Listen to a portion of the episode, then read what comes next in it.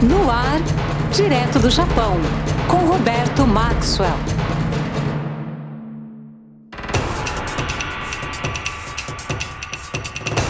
Você está ouvindo o Direto do Japão aqui na Rádio RBG, a rádio dos brasileiros no mundo, a rádio dos brasileiros para o mundo. Você pode também deve participar do nosso programa entrando em contato com a gente através do Facebook da Rádio RBG. Entra lá no Facebook da sua busca Rádio RBG, deixa o seu like e envie a sua mensagem. Ou ainda visite a página da Rádio RBG radiorBG.com para saber mais sobre este e outros programas. E como prometido, a gente segue com o especial Estudando no Japão com as bolsas MEXT. MEXT é o equivalente japonês ao Ministério da Educação e, através de bolsas bem interessantes, tem atraído estudantes de todo o mundo para fazer graduação e pós-graduação aqui no Japão. O Brasil, Angola e Portugal são alguns destes países onde há seleção de bolsistas para as bolsas MEXT. A ideia inicial era a gente fazer dois programas sobre esse assunto, mas várias questões foram levantadas aí durante a semana com relação né, à transmissão anterior sobre as bolsas de pós-graduação, então a gente decidiu prolongar mais um pouquinho essa série.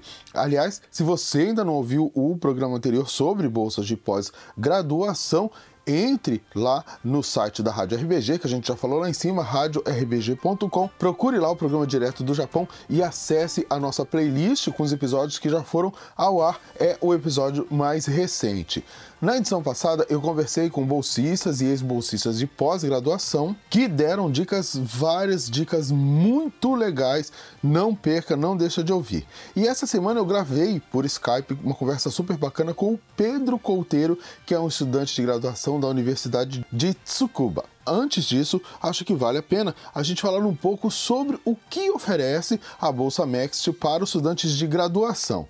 Primeiro, vamos falar dos requisitos de acordo com o explicado no site do, do Consulado Geral do Japão em São Paulo, tá? Primeiro, os postulantes devem ter nacionalidade brasileira e, em caso, obviamente, dos residentes no Brasil. Quem também tem nacionalidade japonesa, ou seja, tem dupla nacionalidade, não pode tentar a bolsa. Podem se inscrever jovens a partir dos 17 anos e até os 21 anos de idade. Detalhes aí sobre essa questão da idade, né? Tem a data de nascimento e tal, enfim. Isso também é legal confirmar na época, né? Que abrirem as inscrições. Além disso, é necessário o diploma, obviamente, do ensino médio, com um histórico de aproveitamento com uma média global mínima de 7, no caso das escolas que avaliam através né, de números ou conceitos B, PS ou EBB nas matérias mais relevantes. É preciso ter domínio da língua inglesa ou da língua japonesa, além de outros requisitos que você pode conhecer detalhadamente ali no site do Consulado do Japão. Os candidatos são divididos em áreas de estudo, por áreas de estudo, de acordo com o que se deseja estudar aqui no país, né? São duas grandes áreas, ciências humanas e ciências naturais. E dentro dessas áreas também há subdivisões. As provas de seleção são pensadas, são definidas também de acordo com a área e a subárea que o candidato pretende estudar aqui no país. E as provas, ó, são consideradas difíceis. O valor da bolsa é de 117 mil ienes mensais, com uma possibilidade aí de pequena alteração e tal. Isso dá mais ou menos 3.200 reais ou um pouco mais de mil dólares. O estudante também não paga, o que seria correspondente às mensalidades, né, o custo do curso para a universidade. Quem paga é o governo japonês. E é bom dizer que as universidades japonesas, mesmo as públicas, são pagas, né? As inscrições estão previstas para serem abertas em junho e os sites dos consulados do Japão costumam ter essas e outras informações. Mas será que vale a pena estudar no Japão? O nosso programa então tem procurado e ouvir diversas vozes e tal para ajudar você aí de casa a pensar se vale a pena pleitear para uma bolsa para vir estudar aqui tão longe, né? E como eu falei lá em cima, a gente vai ouvir hoje o Pedro Couteiro, que é estudante da Universidade de Tsukuba, fica aqui na província de Baraki, um pouco mais de duas horas aqui de Tóquio. O Pedro estuda relações internacionais e ele vai contar um pouco sobre a experiência que ele teve aqui através de uma entrevista que eu gravei com ele pelo Skype. Ouvir. Pedro, como que você começou a ter interesse pelo Japão? Bom, eu comecei a estudar japonês no Brasil quando eu estava no ensino médio, mas sem pretensão alguma. não conhecia o sistema da bolsa, não fazia ideia de como se fazia para ir para o Japão. Comecei a estudar de brincadeira mesmo, porque achei que ia ser legal. Mas aí eu acabei passei no Brasil acho que uns 5 anos estudando japonês, fui gostando bastante, relacionando mais com isso, vendo mais coisas do Japão. E ao meu redor também tinha outras pessoas que estudavam japonês e que tinham esse sonho. Aí fui entrando aos poucos, eu diria a bolsa Next é considerada bastante difícil assim para ser tentada. Aliás, muitas pessoas é, contam ter tentado mais de uma vez e antes de serem aprovadas, enfim, por causa dessas dificuldades e tal. Como é que foi a sua história? A primeira vez que a gente pode prestar a bolsa, na verdade, é quando a gente tem 17, né? Quando você tem 17, você precisa da autorização de seus pais. Eu pedi e a minha mãe não deu. Então, para mim, essa foi a primeira vez que eu tentei a bolsa. Depois disso, eu tinha 18, aí eu tentei três vezes que eu cheguei a de fato fazer a prova e eu passei na última tentativa já. Eu costumo dizer para o pessoal que me pergunta aqui, né, que o primeiro ano no Japão é o mais difícil. Bem, muitas coisas diferentes, a cultura, a alimentação e no caso dos estudantes, né, o estudo que é bem pesado para aprendizagem da língua, enfim.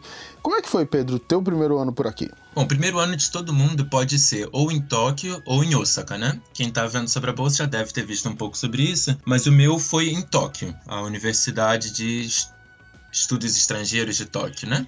A gente estoque, mas é bem ali pro interior de Tóquio, né? Não é lá no centro, não, mas ainda assim é Tóquio. Nesse um ano, como é, eu vim como estudante de humanas, eu fiz aula de japonês, claro, todos os dias, mas história do Japão, política e economia, Nihon Jijo, atualidades do Japão, né? E às vezes a gente tinha assim umas aulas diferentes, a cultura do Japão, sociedade do Japão, coisas assim. Mas o principal mesmo era japonês, história e política e economia. E na universidade em si, né? Como é que foi o primeiro ano? Quando a gente chegou, todo mundo fez prova de nivelamento, né? Até onde eu sei, a divisão em turmas funciona diferente em Tóquio e em Osaka. Então, o que eu tô falando é só serve para Tóquio. Em Tóquio, a gente foi dividido da turma A até a turma F. Como eu tinha o background de estudar japonês no Brasil, eu acabei no meio, né? A turma C, que era a minha, intermediária. Quem não sabia japonês nenhum veio zerado, que vem também, todo ano tem alguns, vinha, ficou na turma F. A turma A era mais assim, pessoal que morou no Japão quando era criança, aqueles coreanos que falam japonês fluente e tal. Quem só estudou japonês, assim, curso e tal, normal, ia no máximo até a B. O japonês que você trouxe do Brasil, né, que você estudou lá, ele foi útil, ele te ajudou? Enfim, como é que foi na hora aí do curso uh, de japonês desse primeiro ano que é o ano preparatório? Em Tóquio, pelo menos, todas as turmas, na verdade, começam do zero do japonês e vem todo o conteúdo desde o princípio. A diferença é que as turmas avançadas veem o conteúdo de uma maneira muito rápida e usam o tempo que sobra para outras coisas, da redação, apresentação e tal. E as turmas mais básicas veem o, o conteúdo todo com calma, realmente aprendendo aquilo. Então, Estando na turma C, era assim, uma velocidade média que a gente ia, mas eu acho que me ajudou muito, sim, com certeza. Pelo menos, eu lembro que assim, as primeiras semanas nossas no Japão, tem um monte de coisa que a gente tem que fazer, né? A gente tem que comprar um celular, assinar plano, ir nos lugares e tal. E essas coisas todas eu fiz com o japonês que eu trouxe do Brasil, né? Não com o japonês que eu aprendi aqui porque eu tinha acabado de chegar. Então, para mim, achei que foi muito útil, sim. E como foi aí o processo para você escolher, né, o curso que você ia fazer depois do preparatório? Quando eu fiz a prova, eu quero dizer, o processo seletivo no Brasil, né, no consulado, eu me inscrevi para letras, na verdade. É, para fazer letras japonesas. Eu não não estava inscrito na minha ficha em lugar nenhum relações internacionais, não falei sobre isso na entrevista, nada disso tinha. Então, quando eu cheguei no Japão, ainda estava pensando em fazer letras. Aí o tempo foi passando aqui e tal, estudando japonês no curso, vendo o que outras pessoas vão estudar na faculdade, não sei o que. Eu acabei deixando letras um pouco para lá, vendo as opções que eu tinha nos cursos de humanas, né? Porque não tem como trocar de área, isso é bastante importante. E dentro de humanas eu achei que relações internacionais ia ser assim mais interessante, porque eu achei um curso mais aberto, com mais opções depois que você se forma, né? Mais amplo. Aí tendo escolhido relações internacionais, não é um curso que tem em qualquer universidade japonesa, para ser sincero. Das universidades que tem, eu gostei de Tsukuba justamente porque era uma proposta bastante interdisciplinar. Em algumas faculdades, o curso de Relações Internacionais, aqui no Japão, né? No Brasil tem outra realidade para RI, mas o curso de RI está dentro, por exemplo, da Universidade de Direito, ou então da Universidade de Ciências Políticas, ou então dentro de cursos específicos. Então acaba sendo muito focado naquilo. Aqui em Tsukuba não. Na Universidade de Tsukuba tem um departamento só para o curso de Relações Internacionais. Então ele acaba sendo bem mais livre, se você quiser fazer ou política, ou economia, ou direito, porque tem várias coisas dentro, né? Então foi o que me atraiu especificamente para cá a seleção assim do local da universidade que você quer estudar, é, enfim, como é que é feita, de que maneira, né, que ela é feita? Um ano que a gente passa em Tóquio era foi dividido em três trimestres, né? O de primavera, o de outono e o de inverno. As provas que contaram para o nosso processo seletivo foram as do trimestre de outono. Então, pelo menos quando a gente, a gente que estava em Tóquio, não sei como funciona em Osaka, o trimestre de primavera é mais assim, tipo um treino, né? Para você ver como funcionam as provas, pegar o ritmo, aprender japonês, aquela coisa toda. Mas aí quando a gente entra no trimestre de outono, os próprios professores já falam, né? Que essas são as provas que vão contar para o processo seletivo de vocês na universidade. Então, esse é o período que vocês mais têm que estudar, se dedicar para conseguir entrar numa universidade boa. Então, a gente passa o trimestre de outono, todas as matérias que a gente faz contam. Se você é de humanas, história, política, economia, economia, se você é de exatas, matemática, física, química, japonês, óbvio, para todo mundo. Aí, juntando os resultados do trimestre, a gente faz uma lista das universidades que quer entrar. Em Tóquio foram cinco opções que a gente escolhia e manda pro o Mambusho, né, o Ministério da Educação no Japão, que aí depois de algumas semanas ou um mês, não lembro direito, vem a resposta de qual dessas você vai ser indicado o, Mac, o Max te indica para uma universidade, mas aí depois a universidade tem o direito de realizar provas, entrevistas ou o que ela quiser fazer para você entrar lá. E aí cada universidade funciona de um jeito diferente. A própria Universidade de Tsukuba tinha regras diferentes para cursos diferentes. O meu curso especificamente não teve nada, sendo indicado pelo Maxt, ok, você pode entrar, fim. Mas na minha mesma turma tinha outro intercambista da Austrália que veio para fazer pedagogia em Tsukuba. E para ele teve prova e entrevista aqui em Tsukuba. Então é uma coisa que depende muito do curso que você quer, da universidade que você quer. Mudando um pouco de assunto, semana passada é, a gente falou aqui da bolsa de pós-graduação, que tem um valor até um pouco mais alto, na verdade, que a de graduação, e as opiniões é, sobre se esse valor é, é, suficiente ou não foram diferentes. No caso da graduação, a bolsa é de 117 mil ienes, cerca de mil dólares, né? Você acha que, que é suficiente? É suficiente para você? Eu moro em Tsukuba. Tsukuba não é Tóquio, é um pouco afastado e tal. E assim, a principal diferença que eu diria entre Tsukuba para Tóquio é que o aluguel aqui é muito mais barato. Então, com o aluguel que eu pago em Tsukuba, eu acho assim, a bolsa de graduação que varia entre 120, 117 mil e 120 mil ienes, dependendo da cidade onde você tá, aqui ela é mais do que suficiente, porque o meu aluguel é barato, eu faço baito, né, emprego horário parcial, mas para juntar dinheiro para viajar, para outras coisas. Eu não preciso do meu baito para pagar minhas contas. A bolsa é mais do que suficiente, tranquilo, sem problema. Morando em Tóquio, que o aluguel é muito mais caro do que aqui, eu acho que depende. Se você tiver numa universidade que tem dormitórios bons que valem a pena, dormitório costuma ser muito mais barato que aluguel, acho que a conta fecha, dá para viver só com a bolsa. Mas se sua faculdade não tiver dormitório, ou então se o dormitório for tão ruim que você não quer morar nele, o que acontece às vezes, o aluguel em Tóquio é meio caro. Então talvez você tenha assim ali fique mais na conta certinha de pagar as contas e você sinta vontade de fazer um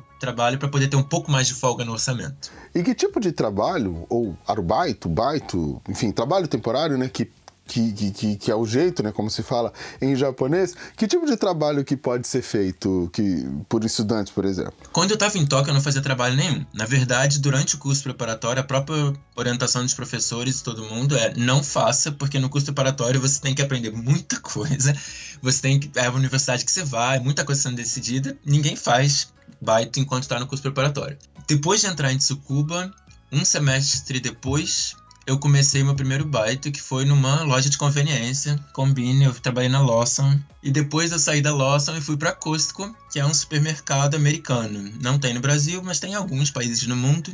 Eu gosto da Costco, que assim, Primeiro, eles pagam mais do que a maior parte dos lugares, mas fora isso, é um mercado que vai muito estrangeiro, porque eles vendem muito produto importado e que não é fácil de achar no Japão. Eles vendem guaraná, eles vendem pão de queijo congelado, eles vendem umas coisas assim que você não acha no Japão. Então, você trabalhando na Costco, eu tenho muita oportunidade de falar em inglês, em português, vai muito brasileiro lá. Às vezes eu falo espanhol, não sei espanhol, mas é, eu falo aquele portunhol, né? É, com os peruanos que vão lá também, os mexicanos, é bem legal, acho assim um emprego legal. Fora isso, também tem algumas coisas que assim, só é, focado em intercambista, por exemplo, ir em escola e falar em inglês com as crianças, ou então apresentar a cultura do seu país e tal. Que aí não é um emprego fixo. É, você tem o seu cadastro lá no, numa empresa, ou normalmente não uma empresa, né? Numa ONG ou num grupo que promove esse tipo de evento, e aí quando eles estão vão realizar, eles te ligam ou mandam e-mail perguntando ah, você pode vir tal dia. Aí se você for, eles te pagam um valor. Tem os lugares que pagam mais, não pagam menos. Mas eu faço esse tipo de coisa também. Bem, você fez seu preparatório em Tóquio e aí depois você foi estudar em Tsukuba, que é uma cidade bem menor, enfim, é uma cidade que tem uma universidade grande e renomada como a Universidade de Tsukuba, tem o campus da JAXA, que é a, agência aeroespacial japonesa, enfim, é uma cidade conhecida pela questão uh, da, da, da, tecnologia e tudo, mas é uma cidade que tem o cotidiano, é uma cidade pequena. Como é que foi? Você sentiu diferença? Sinceramente, eu gosto de morar em Tsukuba. Tem gente que não gosta também, que acha que Tsukuba é cidade pequena e tal, como você falou, não tem muita coisa para fazer e tal. Depende, tem dois grupos aqui, o pessoal que defende Tsukuba e o pessoal que ataca Tsukuba. Para mim foi bom. Assim, comparando com a Gaidai especificamente, independente da Gaidai estar onde está, ela é uma universidade muito pequena em si, né? Porque ela só tem os cursos de letras. Tsukuba não, é uma universidade muito grande com muita gente, tanto alunos japoneses quanto intercambistas. Então, em questão de ciclo de relacionamentos, por mais que seja uma cidade pequena, eu conheço muito mais gente agora do que eu conhecia quando eu morava em Tóquio. Mas é claro que morando em Tóquio, você tem Shibuya, Shinjuku, um monte de lugar interessante e divertido para ir. Mas Tsukuba ainda tem o Tsukuba Express levando direto para Akihabara, no centro de Tóquio, né? O trem expresso, porque tem o normal, o parador, o rápido, né? Velocidades diferentes, que nem tem no Brasil também. O mais rápido deles, de Tsukuba até Akihabara, é 45 minutos. Então, mesmo vendo pra cá, eu vou para Tóquio uma vez por mês, coisa assim. Me diz uma coisa, você não entrou né, na primeira seleção, então você chegou a frequentar alguma universidade no Brasil? Sim, eu cursei três anos e me... sete períodos numa universidade no Brasil. E, e, quais diferenças você sentiu entre o curso superior no Brasil e no Japão? Mesmo no Brasil, acho que tem diversos perfis. Eu, pessoalmente, fazia engenharia química na UERJ. A UERJ é uma universidade que, além do curso diurno, tem o curso noturno também. E o curso noturno mais focado para gente que trabalha e tal. Tinha gente que inclusive trabalhava embarcada e fazia universidade. E aí ia dando um jeito, fazia as provas quando estava em terra, depois embarcava de novo, uma coisa meio confusa, mas mesmo assim a pessoa conseguia fazer a universidade. Então, comparando com a minha experiência na UERJ, a UERJ, eu quero dizer, tinha muita gente que tinha uma vida à parte da universidade, né? A universidade era só uma das coisas que você faz e você tinha diversas coisas fora disso. A gente não conversou sobre isso, mas antes de entrar na universidade eu fiz curso técnico em Química. Então eu mesmo também trabalhava enquanto eu fazia faculdade no Brasil. Eu trabalhava como técnico de laboratório e quando não estava no laboratório ia para a universidade. Então vindo para cá, especialmente nas universidades nacionais do Japão, que são as que a gente pode entrar com o programa de bolsa, eu sinto que existe uma noção muito diferente disso, né? A sua vida gira toda necessariamente em torno da universidade.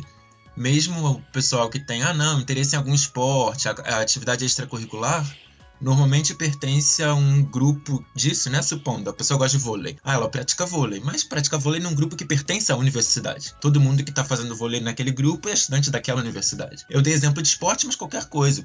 Tem associações acadêmicas dos interesses mais variados: cubo mágico, teatro, leitura, mas ali dentro da universidade, frequentado por alunos da universidade, usando salas da universidade. Isso foi uma coisa que eu senti muito diferente do Brasil. É, eu ia comentar justamente isso. Os cursos que eu fiz são radicalmente radicalmente diferentes, né? Engenharia lá e humanas aqui. Então é um pouco difícil de comparar. Mas das coisas que eu vejo, por exemplo, Engenharia no Brasil é cinco anos para os poucos que conseguem. Pelo menos quando eu estava na UERJ, da minha turma original de 40 pessoas, deve ter tido dois que se formaram em cinco anos e a grande maioria em seis, ou até mais em alguns casos. Eu mesmo, se tivesse continuado, minha previsão estava para cinco e meio, seis. Aqui no Japão, engenharia é quatro anos. Todo mundo se forma em quatro anos. E eu olho o conteúdo do curso, eu acho que tem bem menos conteúdo, menos ementa do que eu via na graduação em engenharia no Brasil. Claro, tem a questão de que no Brasil, no ensino médio, a gente não vê, não vê cálculo, no Japão eles veem. Então, ao invés de ter, por exemplo, quatro cálculos, que é o que você teria no curso de engenharia normal no Brasil, eles só têm dois, porque eles já têm toda uma base bem maior do ensino médio do que a gente tem. Mas mesmo assim, não é com duas matérias a menos de cálculo ou com uma ou duas matérias a menos de física que você tira um ano e meio de uma faculdade. Então, eu especialmente para engenharia, eu considero assim que o que a gente vê na faculdade no Brasil é assim, uma faculdade e um mestrado daqui. Até porque a maior, boa parte dos alunos de exatas vão para o mestrado aqui. Acho que bem mais do que no Brasil. Humanas, sinceramente, não vi quase nada no Brasil, não me sinto muito apto a fazer uma comparação. Uma coisa que eu sinto muita diferença aqui com relação às universidades brasileiras é a vida acadêmica fora das salas de aula. Né? Eu também fiz o UERJ, como você, e nesse quesito a UERJ é uma universidade complicada, porque ela tem um campus vertical, no meio de um bairro, dentro da cidade. Enfim, é muito difícil, na minha opinião, fomentar uma convivência acadêmica com essa estrutura que a UERJ tem. Né? Você achou diferente também essa, essa vida acadêmica fora da sala de aula? Em relação do, do Brasil com relação a, aqui no Japão? Eu até comentei agora há pouco que eu trabalhava enquanto eu fazia o UERJ, né? E além de trabalhar, eu fazia curso de japonês e não sei o quê. O período que eu tava na UERJ é um período assim que eu fazia um monte de coisas ao mesmo tempo. Então, sinceramente, eu passava assim o mínimo de tempo possível na universidade fora das aulas, porque eu estava sempre correndo de um lado para o outro. Então, sendo honesto, mas eu não passei muito tempo na UERJ fora das aulas, comparando com o que eu tô aqui, né? Então, realmente, quando eu estava na UERJ, eu conheci algumas pessoas do meu curso, mas mesmo assim eu era muito desperiodizado, porque desde que eu entrei na faculdade eu ainda fazia o estágio do curso técnico, depois o emprego.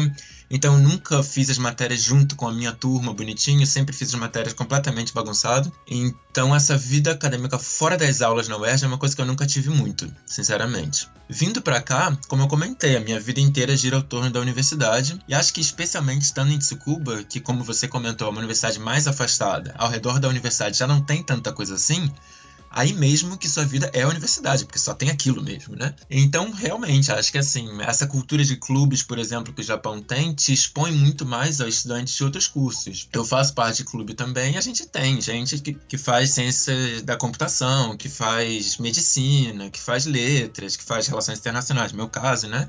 Faz engenharia, é uma coisa assim, completamente misturada. Então, cria uns espaços, assim, realmente interessantes de ter contatos que normalmente você não teria tão facilmente na, no Brasil. Pelo menos enquanto eu estava no Oeste, nunca conheci um estudante de medicina, por exemplo. Você tinha me contado num papo anterior que a gente teve uh, antes dessa entrevista que você faz relações internacionais, mas estuda outras coisas diferentes e tal.